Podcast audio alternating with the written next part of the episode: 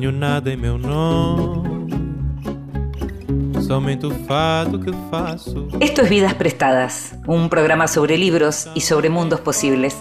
Un programa sobre todo aquello que puede caber en un libro, un programa sobre ficciones, sobre ensayo, sobre biografías, un programa sobre cine, sobre teatro, sobre todo aquello que nos gusta a nosotros, los lectores.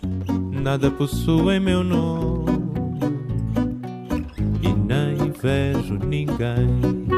Y a los que leemos, a nosotros, los lectores, nos gusta el silencio para poder leer tranquilos, pero también nos gusta cuando nos leen en voz alta. Esta vez le pedimos al narrador argentino Sergio Vicio que lo hiciera. En voz alta. Cuentos breves, poesía, lecturas para compartir. El mar incesante parecía quieto en el reflejo, en la vidriera del bazar. Pablo, que vagaba con un telegrama en la mano, leyó y se detuvo. ¿Dónde estaba? Frente al cartel, doblando y desdoblando el papel, terrible daga de letras que se había clavado en su pecho. Pero ¿en qué ciudad? ¿En qué mundo? Estaba pegado al piso, no volaba por los aires. Recordó la ley de gravitación universal, razón inversa del cuadrado de las distancias. Respiraba, el aire era seco y cálido, agitado por el viento, tenía la lengua en la boca. En fin, se trataba del trivial mundo donde había nacido. Entendía el lenguaje escrito, pase y vea, sin compromiso. Pero al mismo tiempo nada estaba bien. Miró y vio ese oleaje cristalizado, desvaído en la superficie. Giró, la playa amplia y llana, el mar salado, el olor a pescado. La vidriera de Cabral parcialmente lo, lo replicaba. El Atlántico, pensó, el mismo océano que mojó a José Curú por última vez. De a poco, una figura se iba dibujando. En otras coordenadas, latitud, longitud, el pobre Curú había muerto drásticamente, quiso decir trágicamente, lejos de los suyos. ¿Cómo se enteró Pablo von Paulus? Unas míseras letras escritas por una teletipo, acaso las mismas que combinadas de otra manera lo hubieran hecho ascender a los cielos y reír de alegría. Al morir, Curú no estaba solo en la playa de Ipanema. Bromeando, tendía un vaso de caipiriña a una mulata, seducida tan solo para verlo caer ensangrentado a sus pies. El vaso se derramó en la arena. Banda gritó, gritó, pero la gente huía al ver tan inexplicable decapitación, grotesca si no fuera el horror.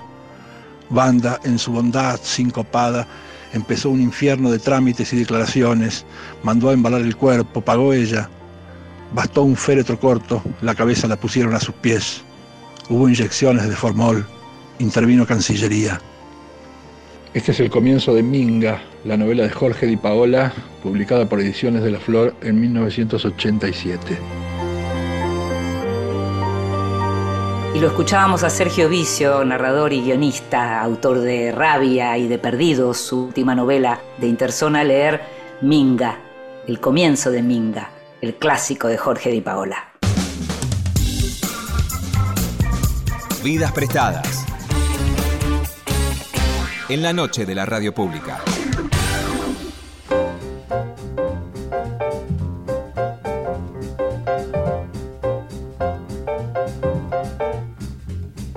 Andrés Barba nació en Madrid en 1975 y hace varios años que su nombre ocupa un espacio distinguido en el mundo de la literatura en español. En su momento fue seleccionado por la prestigiosa revista Granta como uno de los escritores a seguir, aunque la consagración definitiva llegó con el premio Herralde otorgado a su novela República Luminosa, un verdadero mundo creado por el autor en el que se destacaba su original mirada sobre la infancia y que fue celebrado por la crítica y los lectores de manera unánime. Barba es un autor prolífico y algunos de sus muchos títulos en diversos géneros son La hermana de Katia, Ha dejado de llover, versiones de Teresa, Las manos pequeñas, En presencia de un payaso, Caminar en un mundo de espejos, La ceremonia del porno, el ensayo coescrito con Javier Montes y que fue ganador del premio Anagrama de Ensayo, y La risa caníbal. Traductor, ensayista y narrador, a su vez traducido a más de 20 lenguas, Barba avanza con su proyecto literario Sin Corsé y acaba de publicar Vida de Guastavino y Guastavino, un libro breve en el que aborda el género biográfico de manera singular, ocupándose de la vida del constructor valenciano Rafael Guastavino, que en 1881, y sin hablar inglés, pero con 40 mil dólares en el bolsillo producto de una estafa, abandonó su país rumbo a Nueva York junto a su hijo menor. y una vez allí patentó una técnica medieval de bóveda tabicada, es decir, patentó como propio un invento que en Europa tenía siglos de creación y aplicación. Guastavino, un pícaro y un genio a la vez, terminó dando su impronta a una ciudad que por entonces buscaba una identidad arquitectónica. Mientras cuenta la historia de los Guastavino con una calidad narrativa singular, Barba reflexiona sobre el género de la biografía y los perfiles y sobre las dificultades extraordinarias que entraña querer reflejar en palabras una historia de vida.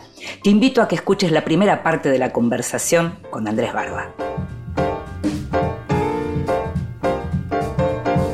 Y es un placer cuando uno termina de leer un libro como Vida de Guastavino y Guastavino tener la posibilidad de conversar con su autor, en este caso con Andrés Barba, español.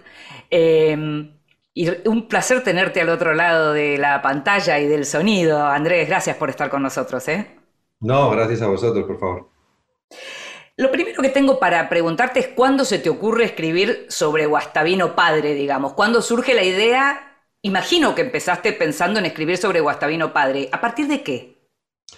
Bueno, ahí, eh, como con todos estos personajes, de repente se genera, se empieza a generar cierto ruido en España, eh, reivindicando a este constructor arquitecto español que aparece en Nueva York a finales del 19 y, bueno, yo veo como, bueno, leo algunos artículos de revistas de arquitectura la primera vez, luego veo que sale un documental en la televisión pública española, como en el equivalente al canal Encuentro de acá, y, y, y me parece como muy inquietante la, el intento de reivindicación nacionalista, digamos, de un mm. personaje como ese, ¿no? De repente lo que me parece más divertido del personaje no es tanto su historia en sí, que ya hablamos ahora si quieres que es muy disparatada, sino cómo en un momento de desorientación de identidad nacional como el que tiene España en este momento, se aprovecha eh, a un personaje así para hacer una reivindicación como de héroe nacional, ¿no? O algo así, Entonces,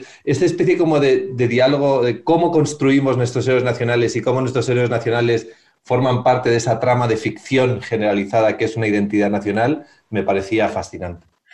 Digamos que lo fascinante entonces era que se hiciera, digamos, un héroe nacional de una figura que fue un pícaro y un estafador, además de un genio. Claro, era como, me parecía que era como, como nadie se está dando cuenta de que estamos reivindicando a un ladrón, a un ladrón, a un estafador, a un... Es como, es muy alucinante cómo eh, no todo lo que activamos, digamos, que nos unifica en un discurso identitario, sino todo lo que colectivamente decidimos olvidar, ¿no? O hacer como si no estuviera ahí. Y eso me parecía como muy loco, ¿no? Y, casi me atraía más que la propia figura. Y dije, pues esto es un pícaro, es un pícaro natural, ¿no? Es españolísimo, pero por razones distintas de las que ellos reclaman. Ahora, decís, em, justamente eh, estás hablando de hacer de cuenta de, que eso no está ahí. Algo que está señalando como que es un momento por donde se está pasando eso, pero que, en España eso, digamos que es eh, hacer de cuenta que eso no está ahí, cuando todavía sigue la discusión eh, por el tema de la memoria histórica y la recuperación de los muertos de las cunetas y demás. Eh, ¿Qué pensás de todo eso? Bueno, vamos a ver, cuál es un tema. si quieres, entramos a sangre y fuego. a la paella, ¿no? Esto es paella o muerte, ¿no? Veo, este programa. Bueno, pues quiero decir, hay. Em, es muy interesante cómo. Eh, bueno, muy interesante, muy terrible ver cómo en momentos de desorientación, sobre todo en momentos de desorientación con respecto a los hechos reales, ¿no? Que en realidad nuestro dilema más bien está relacionado con cuál es nuestra relación con los hechos, ¿no? Eh, y el tema de la posverdad, que es realmente el dilema eh, de nuestro mm. siglo, ¿no? El dilema que estamos empezando a gestionar ahora. Como en ese contexto lo que se recuerda ya no importa tanto como lo que se acuerda olvidar, ¿no? Eso. Eh, y eso es una cosa, bueno, parece que es como sencillamente la inversión de lo otro y en realidad es mucho más terrible, ¿no? Porque toda construcción identitaria no solo está basada en algo que se recuerda, sino en algo que se decide olvidar. Eh, y, eso es lo, y eso es una cosa que cuando uno escribe una biografía es muy patente. Eh, en, el comienzo de este libro yo hago referencia a Borges. Eh, diciendo básicamente que toda biografía es inevitablemente una ficción porque pone coherencia, orden y estructura en un lugar donde nunca la hubo, que es una vida humana. Eh, eh, eso, algo parecido ocurre con las identidades personales y, colectivas. ¿no? Una narración es una estructura de sentido y para organizar una estructura de sentido tenemos que sacar fuera de ella lo que no tiene sentido incluso cuando lo que no tiene sentido formó parte importante de ese proceso.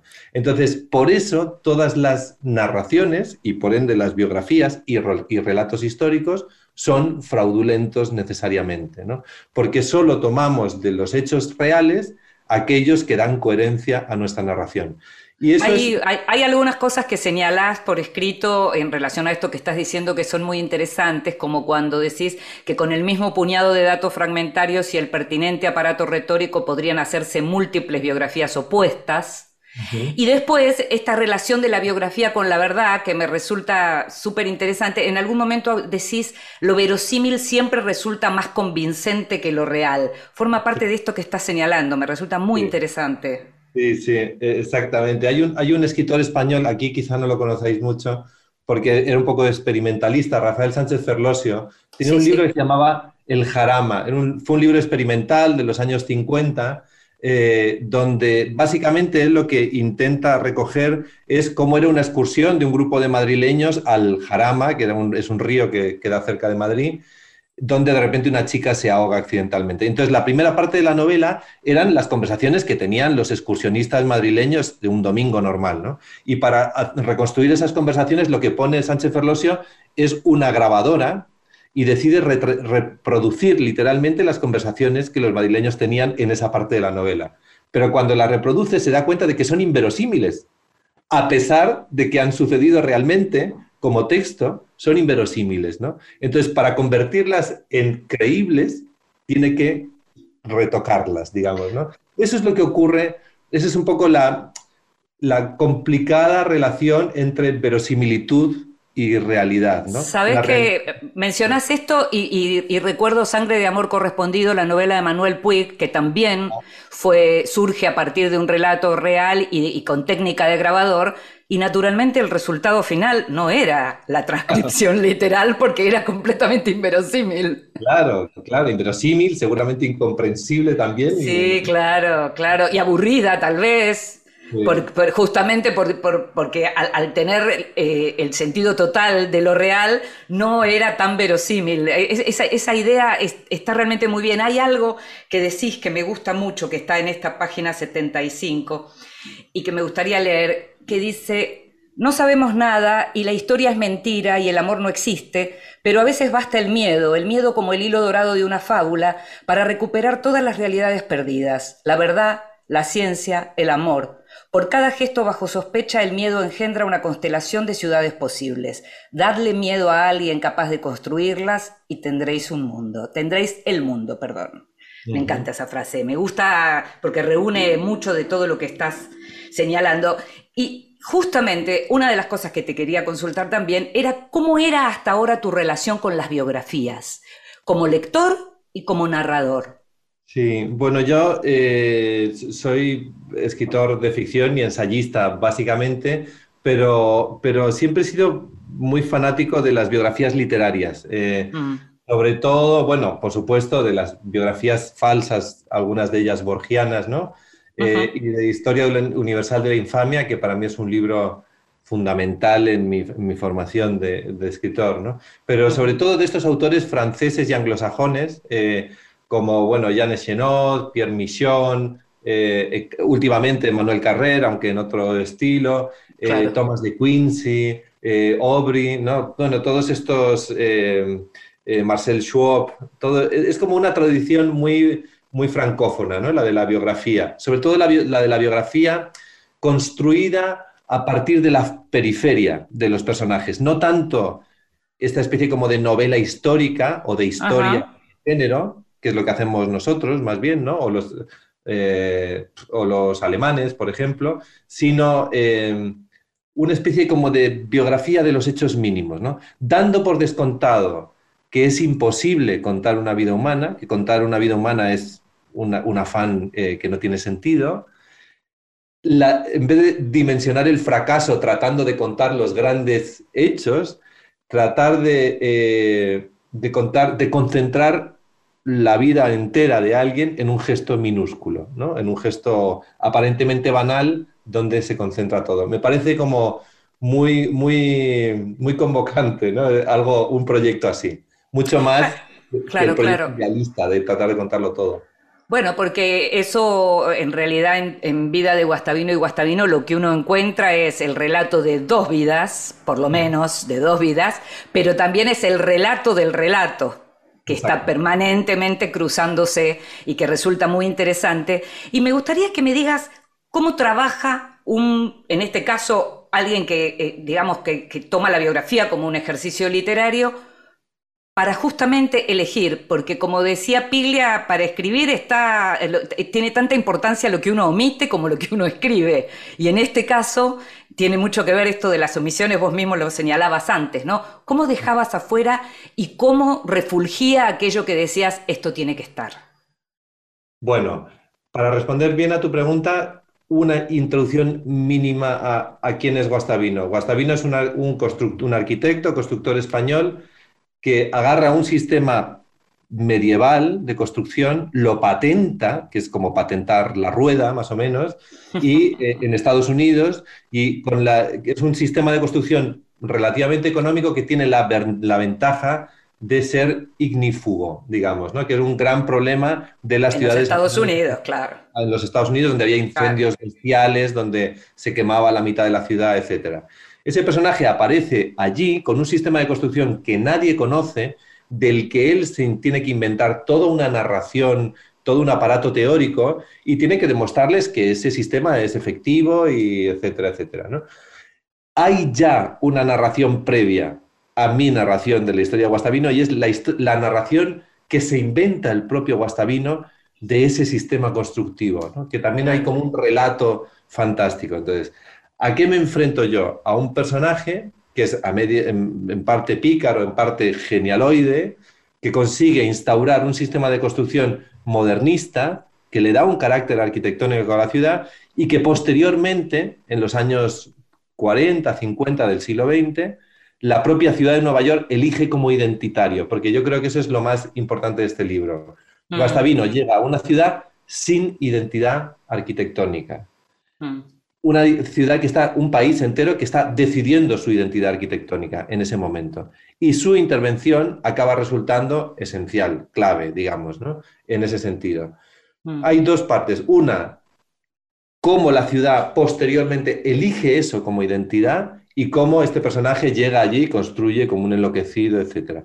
¿Qué dejar fuera? Bueno, pues esa es la pregunta del millón, ¿no? ¿Qué, qué es si yo te preguntara ahora, Inde, ¿qué es esencial y qué es eh, circunstancial en tu vida? Pues de algunas mm. cosas lo sabrías seguramente, pero de otras no lo tendrías muy claro, ¿no? Porque uno no sabe si algo es esencial o banal hasta que no ha comprobado las consecuencias de esas acciones. Uno piensa a veces que ha hecho algo banal y luego tiene una importancia en su vida absolutamente determinante, ¿no? Bueno, hay algo de lo que es, de lo que te observa el otro y puede eh, de algún modo eh, seleccionar o elegir. Digo, eh, particularmente yo también practiqué en la biografía y en las siluetas y en los retratos que como periodista uno hace. Es, donde uno pone el ojo como, como donde un psicoanalista pone el oído, ¿no? Exacto, sí, sí, sí, sí. Sobre todo porque el propio interesado, eh, quiere decir que nosotros mismos hacemos una narración de nosotros mismos, ¿no? Eh, a, veces una narración fallida, porque uno no percibe a veces claramente el lugar de su importancia. O piensa, bueno, el propio Cervantes, cuando muere, piensa que el Quijote es un libro menor, nada más que eso. Fíjate, ¿no? A partir de ahí todo lo que quieras, ¿no? ¿Cómo hace uno una biografía de Cervantes? Eh, cuando él se muere pensando, bueno, al menos he escrito la Galatea. Claro, claro, claro, claro. el pobrecito por un libro que no lee más que tres cervantistas hoy, ¿no? O sea que... al, mismo tiempo, claro, y al mismo tiempo, en tu caso, estamos hablando de dos biografías, en donde efectivamente uno termina como confundiendo porque hay un mismo apellido y hay un mismo oficio eh, y hay una misma ciudad, pero en definitiva comienza el padre, pero el que termina esa tarea es el hijo. Claro, es, eso es como un, una pregunta esencial un poco de todas las artes, ¿no? De la, de la literatura, de la pintura, de la fotografía. ¿Cómo debemos representar la realidad? ¿Como la realidad es o como la percibimos nosotros? Bueno, esa es la pregunta kantiana, ¿no? La pregunta del millón. Cuando yo me encuentro con esta biografía veo que hay dos tipos, padre e hijo, que se llaman exactamente igual, que tienen una empresa de construcción en Nueva York eh, y que cuando muere el padre, eh, por supuesto, sale en prensa porque era un personaje relativamente público, pero mucha gente no se entera porque estamos hablando de 1905. Y mucha gente cree que Guastavino sigue vivo y es ese, ese hijo, ¿no? Entonces hay como la vida de un arquitecto vampiro que está construyendo en Nueva York durante casi, un, casi un siglo entero, ¿no? Entonces, ¿cómo se debe representar eso en una biografía? Como si todos supiéramos, ah, ahora viene el hijo, este fue el padre, o como si nosotros también participáramos de ese engaño de que es la misma persona. Bueno, pues a lo mejor la forma más apropiada es generar esa confusión también en el texto biográfico, ¿no? Y yo creo que eso es con lo que es divertido jugar eh, realmente, porque, bueno, porque de, eso se trata, ¿no? Al fin y al cabo, ya que no podemos hacer, ya que todo es inevitablemente una ficción, que sea una ficción que podamos creernos al menos. Eso está muy logrado. Andrés, te invito a que escuchemos música y enseguida seguimos conversando sobre vida de Guastavino y Guastavino, pero también sobre otros libros tuyos. Ok.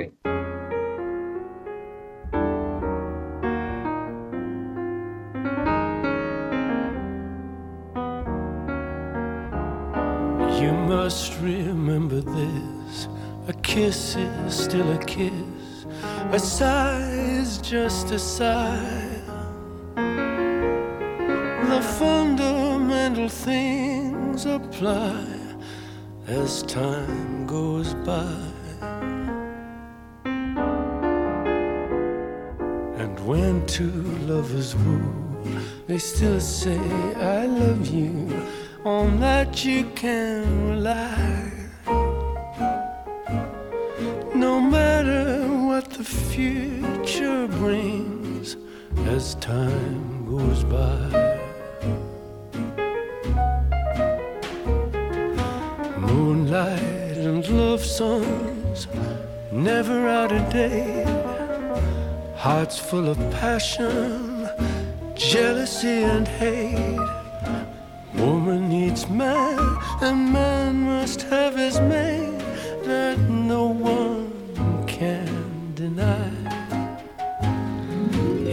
still the same old story. A fight for love and glory, a case of do or die.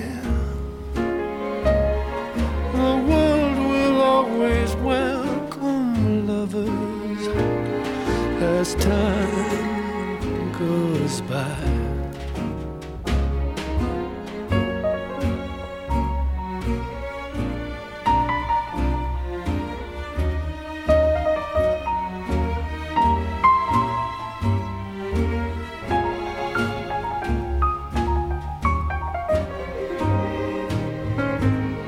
Escucha esta belleza, Brian Ferry haciendo As Times Go By. It's still the same old story. A fight for love and glory, a case of do or die. The world will always welcome lovers as time goes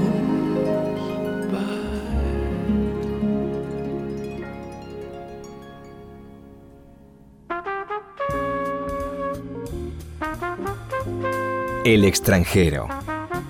Libros de los que se habla en el mundo. Los que somos sus fans, los que lo leímos y no lo leemos hace rato, pero andamos con ganas de volver a leerlo ahora, lo llamamos Sebald, aunque cuando escribimos sobre él ponemos WGC, las iniciales de sus nombres. Su nombre era Winifred, él lo odiaba, no le gustaba para nada, le parecía muy pomposo. Sebald es un autor que hizo historia posiblemente porque a través de sus libros en un principio uno podría pensar que modificó el género ensayo, pero también y viendo lo que ocurrió con la novela, lo que viene ocurriendo con la novela como género en este siglo XXI, uno podría decir que a través de sus libros inclasificables, Sebald también marcó el destino de lo que va a ser la novela. Acaba de aparecer una biografía de Sebald que se llama Speak Silence, Habla Silencio, que juega con el título de Habla Memoria, libro de, Nabokov, escrito por Carol Anger, que es también biógrafa de Primo Levi y de Jan Ries. El libro está editado por Bloomsbury y donde cuenta la, digamos, es una biografía no autorizada. Su familia, su mujer, su hija no lo autorizaron, tampoco eh, su agente, eh, Andrew Wiley, la autorizó. Es más, no le permitió usar determinados textos más que los fragmentos que solo se pueden usar eh, por temas de derechos de autor. Y la única que sí participó es Gertrude, la hermana de Sebald, quien contó algunas cosas importantes. La biografía está centrada en lo que fue la cuestión traumática de lo que el propio Sebald, que una vez fue entrevistado por Anger, por esta biógrafa que también es profesora, eh, hablaba de la catástrofe silenciosa. Y en realidad su biógrafa habla de las catástrofes silenciosas que tienen que ver con el holocausto y con lo que después fueron los bombardeos de los aliados a Alemania, porque además el padre de Sebald era, miembro de la Wehrmacht, es decir, era un soldado alemán. Y cuando Sebald comprende lo que pasó, lo que fue la tragedia del nazismo eh, en el siglo XX, tenía 17 años, le hicieron ver un documental una película que había filmado el, austríaco exiliado en California, Billy Wilder, eh, y lo que se enteró, se enteró a través de las imágenes más tremendas que uno se puede imaginar, que son justamente las de los campos de concentración. Eh, esta, esta biografía, que es una biografía que, como te digo, trata de lo que fue este silencio, ¿no? y por eso se llama habla silencio, speak silence, eh, estos silencios en los alemanes, en la familia de Sebald y en el propio Sebald, digamos, hasta que pudo escribir, es el centro de esta biografía súper interesante, publicada por el sello Bloomsbury. Esperemos alguien tenga el buen tino de traducir al español para que los lectores de Sebald podamos conocer un poco más sobre su vida. Estás escuchando Vidas Prestadas con Inde Pomeráñez. Continuamos en Vidas Prestadas.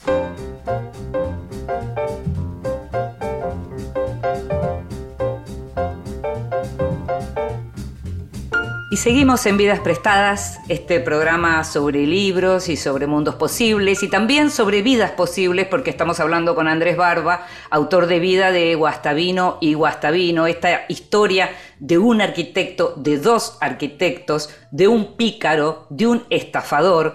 ¿Cuánto sabías antes de comenzar a escribir, Andrés? Nada, absolutamente nada. Lo único que sabía era que había habido un constructor español que había hecho muchos edificios en, Nueva York y que, que, había participado en la construcción de Grand Central Station, que es un edificio muy importante de Nueva York. Mm.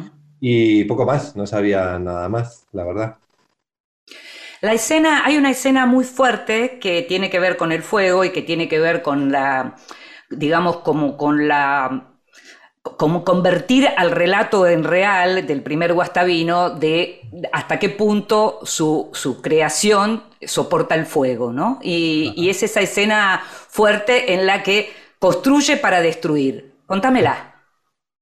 Sí, bueno, eh, em, hay que, digamos, habría que dar un pasito previo a Guastavino, ¿no? Porque el sistema de construcción que Guastavino intenta llevar a los Estados Unidos no es un sistema de construcción cualquiera. A pesar de ser un sistema muy, muy antiguo, ¿no? del siglo XIV, siglo XV, no está muy bien datado.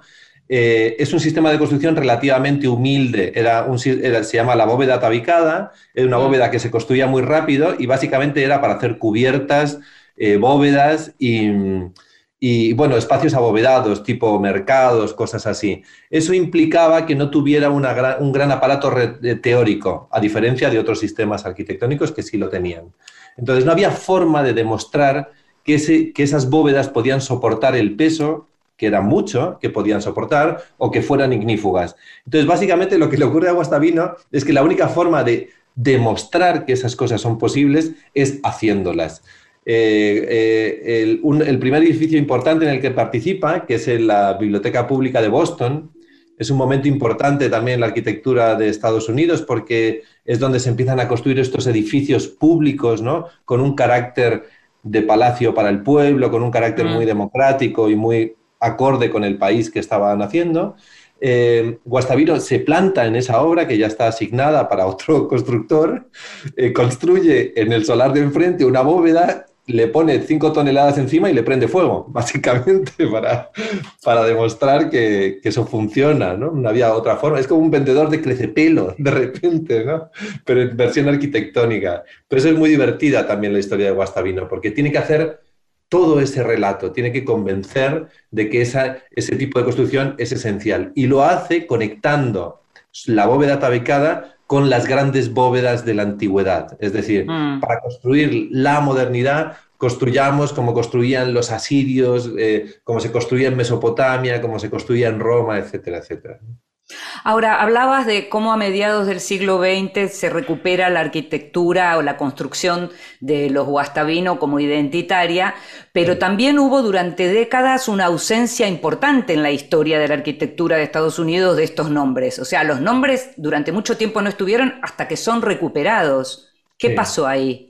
Bueno, lo que pasó es que no eran arquitectos, eran constructores, ¿no? ¿Cuántos mm. nombres, cuántos constructores conoces tú o conocemos en general? Uno claro, claro, claro. Eh, conocemos a los arquitectos, que son quienes firman las obras, y en realidad Guastavino no era más que el constructor que se encargaba de hacer las bóvedas y las escaleras, no era el tipo que firmaba la obra. Por eso eh, están, en, están en un segundo plano, digamos, identitario. Cuando descubres que ellos no, no solo proveían una solución arquitectónica, sino una solución reconocible, porque esas bóvedas no estaban enyesadas, no era simplemente una bóveda, sino que era una bóveda con unos azulejos que estaban a la... Claro, que, que, proponían unos patrones y tal, y que luego se hacían muy reconocibles te das cuenta de que todos esos edificios acaban pareciendo de Guastavino cuando en realidad son de muchos otros arquitectos. ¿no? Guastavino habría necesitado 15 vidas de arquitecto para, para hacer todos los edificios en los que participa, ¿no? porque participa realmente en muchísimos, en más de mil edificios hay una frase, hay una frase que me gusta porque es muy, eh, muy cortita, pero señala el modo en que trabajas estas historias cuando, eh, cuando el, narrador dice, si quieren azulejos, enterrémoslos en azulejos, pensamos que piensa Guastavino. Claro, exacto, exacto. Te divertías haciendo eso, ¿no? Sí, bueno, ahí se ve lo que me lo estaba pasando yo también, ¿no? claro, por eso. se nota. Sí, sí, porque en realidad es una, una, biografía es un, es un, juguete, en realidad, ¿no? Si, ¿no? si uno no se aleja de la especulación, si uno no se aleja de poner de manifiesto que todo es inevitablemente una especulación, eh, uno puede reírse a carcajadas, primero de sus propios prejuicios como escritor, o de lo mucho que intentas manipular ese material para que acabe diciendo lo que tú querías que dijera desde el principio. Pero también te puedes reír de las expectativas del lector, ¿no? Porque todos como lectores tenemos unas expectativas que son un cliché puro y duro. Uno habla de Nueva York, de, Nueva York de, de 1890 y todo el mundo está viendo gángsters de Nueva York en su cabeza, ¿no? Inevitablemente. Cosa que es cierta. Está lejos, no es falsa, ¿no? O, otro Scorsese, o La Edad de la Inocencia también, ¿no? Exacto, exacto. Sí, sí. De, de Wharton. Nuestra imaginación está colonizada por, por el cine en un punto. Pero si recordamos a nuestra imaginación lo ridículo que es esa imagen cinematográfica también, nos podemos reír de una manera muy interesante también, poniendo en compromiso la solidez de esas verdades que, que consideramos como irrefutables resulta interesante pensar que mientras en Guastavino y Guastavino trabajás con la realidad ficcionalizándola, en República Luminosa trabajás con la ficción, eh, digamos, revistiéndola de un halo de documental, ¿no? ¿Qué hay, digamos, de, en tu proyecto literario de cruzar esa ficción y no ficción, porque al mismo tiempo también sos ensayista, eh, tenés otros que son ficciones absolutamente, tenés textos más poético, si se quiere, como otro que se consigue en la Argentina, que es Libro de las Caídas, este texto en donde están tus textos y, con las ilustraciones de Pablo Angulo y que publicó Portaculturas. ¿Cómo, ¿Cómo es ese cruce entre ficción y no ficción? Bueno, yo creo, como comentábamos al principio, que la verdad es el tema de nuestro siglo. ¿no? Eh, eh, yo creo que ese es, el, ese, es el, ese es la gran, bueno, por supuesto, la revolución feminista, ¿no? pero la revolución feminista es como transversal en un punto y lo afecta a todo. Pero en términos eh, nociológicos, el gran reto es la verdad, ¿no? Y este enorme desorientación que tenemos para dirimir lo verdadero y una desorientación que cada vez metemos será mayor. Eh, por eso, determinar lo cierto, determinar qué consideramos verdad o cómo nos manejamos con la verdad o qué repercusiones tiene la verdad, eh, nos va la vida en ello. Eh, y yo creo que inevitablemente la literatura queda impregnada de esa especie de la habilidad, de, elasticidad de lo cierto, en la que estamos inmersos hasta el cuello y que es un problema que no, que no estamos sabiendo resolver y que está ahí, ¿no? Así que es inevitable que, los literatos, que los escritores estemos un poco girando como satélites alrededor de ese tema, porque eh, haciendo eh, ficciones eh, no ficcionales y no ficciones ficcionales, digamos, ¿no? Estamos en una tierra de penumbra absoluta en ese sentido.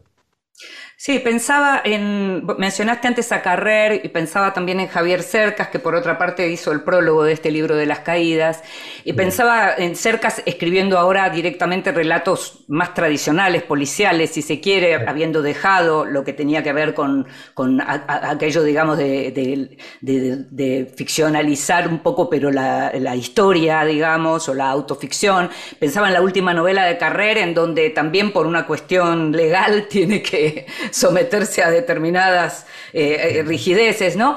Es como un momento, además, también en donde los géneros, el, híbrido predomina, ¿no? Absolutamente. Bueno, y has citado dos autores que parecen distintos, se parecen muchísimo en realidad, ¿no? A los que he leído y disfrutado mucho y de los que he acabado muy cansado también. Ah, y eso que Javier es muy amigo mío. Espero que no oiga esto, me, no, que yo, creo, yo, creo, que Javier se, cansó también él, se cansó un poco él también, claro. Estamos cansados. yo creo que, ¿sabes que Tiene que ver un poco por, la cuestión narcisista, ¿no? O sea, ese, mm. ese narrador narcisista que no puede estar como al final hablando de su ombligo todo el tiempo, ¿no? Y en el fondo, a veces ya al final casi hasta con desgana, ¿no? Yo creo que este, este libro de Carrer, que es un, es un buen mal libro, eh, mm, mm. todos los digamos, las cosas buenas de Carrer, que es un buen escritor, y, sus peores defectos, ¿no? Porque es un libro, no sé si lo has leído un poco. Sí, sí, sí, sí, lo leí. Al final dices, bueno, esto es la decadencia de un estilo, exactamente, ¿no?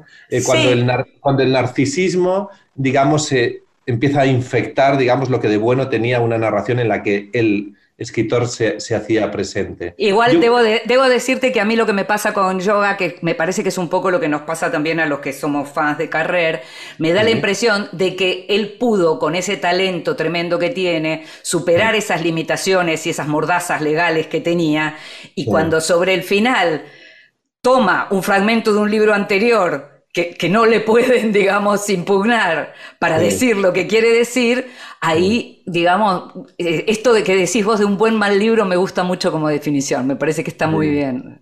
Sí, yo, sí, yo creo que a mí lo que más me molesta, fíjate, es la, la, eh, coquetería. Eh, de, los, de, la autoficción. O sea, hay una parte de la autoficción que me, que me gusta y, y, de hecho yo creo que la autoficción obviamente es algo muy de nuestro tiempo, inevitablemente, pero yo creo que hay una cosa que me, que me jode que es la coquetería. La coquetería como que me, parece un vicio feo en, la gente, mm. En general, ¿no? Y en la literatura también un poco. Entonces, bueno, pues eh, incluso muy buenos escritores no sé, la coquetería me parece que como que los, los, degrada un poco. No sé. entiendo, perfectamente lo que señalas, ¿eh? lo entiendo.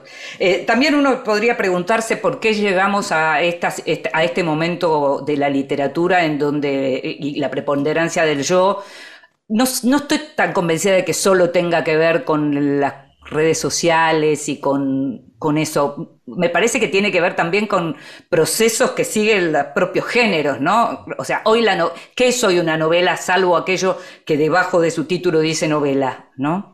Claro, bueno, lo de las redes sociales está bien. Lejos de nacer de una gran convicción de nuestro yo, nace de una gran duda de nuestro yo, ¿no? Las, redes sociales, las, redes sociales, tienen éxito porque no estamos nada convencidos de, nuestra entidad como personas, ¿no? Es el lugar donde corroboramos aquello de lo que sospechamos un poco, ¿no? Si, eh, las necesitamos precisamente porque, porque dudamos de nosotros, no porque creamos más que de sobra en que, en que somos algo creíble o coherente. Me resulta eh, interesante eso que decís, me resulta muy interesante. Te quería preguntar algo porque esta es la radio pública que llega a todas las provincias y te tenemos viviendo en la Argentina. Estás viviendo en Misiones, en Posadas. ¿Cómo es para un escritor español vivir en una provincia como Misiones en la Argentina? Bueno, hay que decir que Argentina estaba en el, programa familiar ya antes de, la pandemia, pero nosotros estábamos, mi familia y yo viviendo en Nueva York, tuvimos que irnos por una cuestión de, seguro médico elemental, porque nos arriesgábamos a, arruinarnos, literalmente. Hmm. Eh, y tras un paso por España decidimos que, que, mejor momento que cuando todas las ratas abandonaban el barco, unirse a él. Así que dijimos, a Argentina, vamos a Argentina. Entonces, eh, el, plan era Buenos Aires, pero bueno, Buenos Aires estaba muy, muy complicado realmente, ya lo sabéis vosotros mejor que nadie. Y decidimos que Posadas, de donde es mi mujer, eh, podía ser una buena trinchera, cosa que ha resultado ser más que cierta una realidad, porque, eh, bueno, primero porque afortunadamente Misiones es, la provincia menos castigada de toda la Argentina con el tema del COVID. Mm. Eh, y es un lugar agradabilísimo, ¿no? tranquilo, la gente es encantadora, mm, digamos, casi hasta te olvidas de, la pandemia por momentos, ¿no? Y a pesar de que tiene muchos problemas de pobreza, como sabes también, es una provincia muy pobre y muy necesitada, eh, no sé, el espíritu de la gente es maravilloso, realmente es muy... Eh, para mí los misioneros son como un porteño 2.0, no sé si te molesta esto, pero... No, ¿cómo me va a molestar? No, en absoluto. Pero son, son como, bueno, no sé, me caen muy bien, me caen muy bien. Te hago la última muy, pero me tenés que contestar muy, muy rápido. Para alguien que escribió República Luminosa, un libro premiado y un libro por el que se te reconoció y todavía se te reconoce mucho, ¿cómo es superar esa instancia? Ah, ya hablábamos antes de, la coquetería y el narcisismo. ¿Cómo fue salir de ahí? Es, complicado, eh, eh, es complicado, no es fácil. Uno tiene, yo creo que hacer algo que es una tentación permanente cuando uno tiene éxito, que es profesionalizar el éxito y, hacer otro libro eh, igual, pero con menos gracia, ¿no? Mm. digamos, eh, como onda expansiva. Es una tentación tan clara que inevitablemente uno, el primer libro que intenta después de algo que ha funcionado es otra cosa que se le parece, ¿no? Mm. Pero, bueno, eh, Pavese creo que era que, que decía que para, para seguir haciendo, seguir produciendo libros que valga la pena leer, uno tiene como que alejar, eh, evitar el profesionalismo, ¿no? evitar profesionalizarse como escritor, ser un escritor profesional, ¿no? Es el peor cáncer. Así que nada, eh, eh, probar un género que, sea marciano, ¿no? Yo creo que por eso acabé haciendo una biografía, ¿no? Porque era la mejor manera de no rentar un libro, era escribir una biografía. Para no automatizar, digamos, los recursos, claro, entiendo. te agradezco mucho, Andrés, te agradezco muchísimo la charla, agradezco mucho haber leído tu libro, que es realmente muy, muy, muy interesante eh, y diferente y muy recomendable, por supuesto. Muchas gracias y ojalá nos veamos pronto. A vosotros pensando, pensando, estás fuera de la vida, jugando y perdiendo. Comes tu conciencia, manzano en la nada. ¿Y qué dirán las sombras de todo tu regreso? Tu ser sin querer se abrirá de la luz.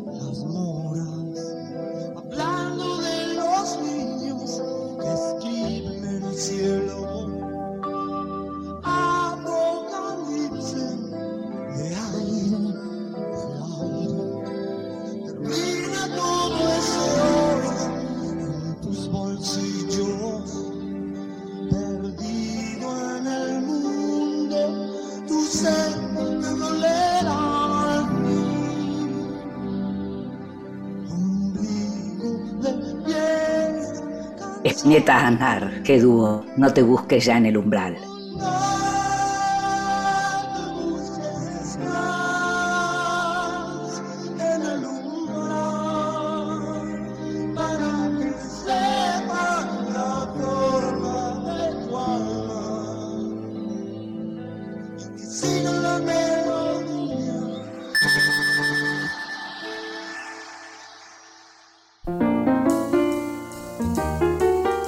Mesita de Luz. Grandes lectores nos cuentan qué están leyendo.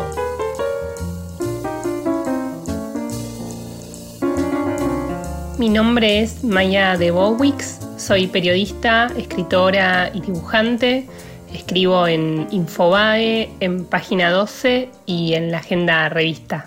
Así como me pasaba cuando iba al videoclub y no podía elegir una sola película y me terminaba llevando una pila, me pasa lo mismo con los libros, incluso en elegir cuáles van a estar en mi mesa de luz. Tengo una pila que todos los días amenaza con derrumbarse, sin embargo no puedo, no puedo quitar un libro de esa pila, se van, se van sumando día a día. En este momento tengo el libro Ventrílocuos, escrito por Daniel Riera, gente grande que juega con muñecos.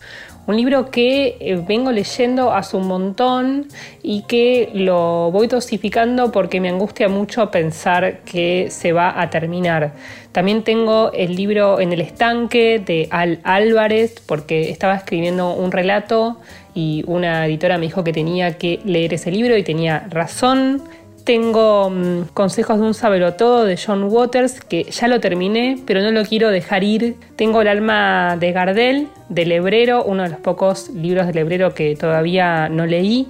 Tengo a mm, Bradbury Habla, de Ray Bradbury, que es un libro que leí un montón de veces, pero que vuelvo todo el tiempo cuando necesito encontrar un texto que me empuje a escribir. Tengo también la apariencia de las cosas porque siempre necesito un libro de John Berger cerca. Tengo también Contramarcha de María Moreno que aún no lo terminé.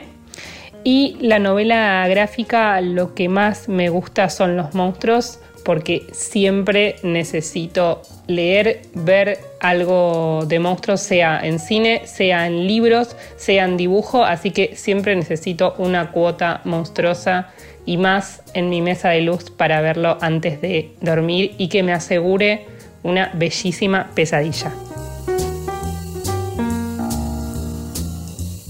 Y escuchábamos los consejos de lectura de Maya Debowicz. Tal vez la conoces, la lees en la agenda, la lees en IPAE, la lees en página 12.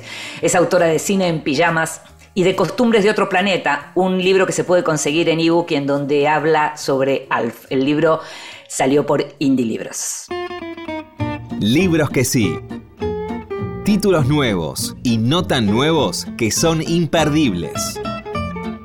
Se consigue en la Argentina un volumen de cuentos de Agota Christoph, esa escritora increíble húngara que eh, terminó yéndose a vivir a Suiza, eh, que es la autora de Klaus y Lucas y de Analfabeta, que alguna vez te recomendamos. Los cuentos se llaman Da Igual, los 25 cuentos despiadados de Agota Christoph. Y efectivamente, si ella tiene una escritura despiadada, estos cuentos, estos relatos tienen historias despiadadas y tan despiadada también como su forma de narrar y como su lengua, si bien la leemos traducida y de una lengua secundaria, digamos, es como complicado, pero uno ahí percibe que ella escribe distinto. Si vos leíste Klaus y Lucas, sabes perfectamente que escribe distinto. Estos cuentos son realmente breves, algunos tienen una página, apenas una página, y en donde está el recorrido de todos los temas em, clásicos de Christoph como la guerra, como la violencia, pero también aparecen algunos cuentos diferentes, como uno de un cumpleaños que hasta parece una versión de Christoph de alguno de esos cuentos clásicos de narradoras inglesas. El libro se llama Da igual y lo publicó Alfa Decay y se consigue en la Argentina. Y después acaba de salir una maravilla que se llama El ensayo personal, que es una edición que hizo Mar Dulce de algunos de los testimonios de Victoria Ocampo con una introducción y selección de Irene Chiquiar Bauer, especialista en Victoria Ocampo y biógrafa de Virginia Woolf por otra parte. Y este, este el ensayo personal que publica Mar Dulce junto con Sur, lo que hace es de algún modo saldar una deuda porque hacía muchos años que no se publicaban estos testimonios, alguna gente no, realmente no los podía conseguir, si no los tenías en la biblioteca costaba conseguir, y lo que hace, lo que hicieron con la edición es seleccionar textos que tienen que ver con la cuestión política, pero también con la cuestión personal de Victoria Ocampo, una de nuestras grandes escritoras, que por otra parte escribió este tipo de textos, de ensayos, como lo que podemos encontrar en este volumen durante casi 50 años. El libro se llama El ensayo personal, es de Mar Sur.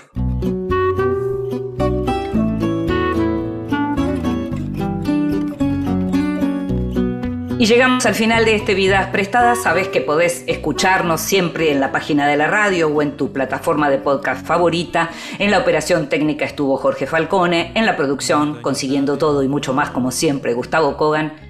Me llamo Inde Pomeraniec, nos estamos escuchando. Chao.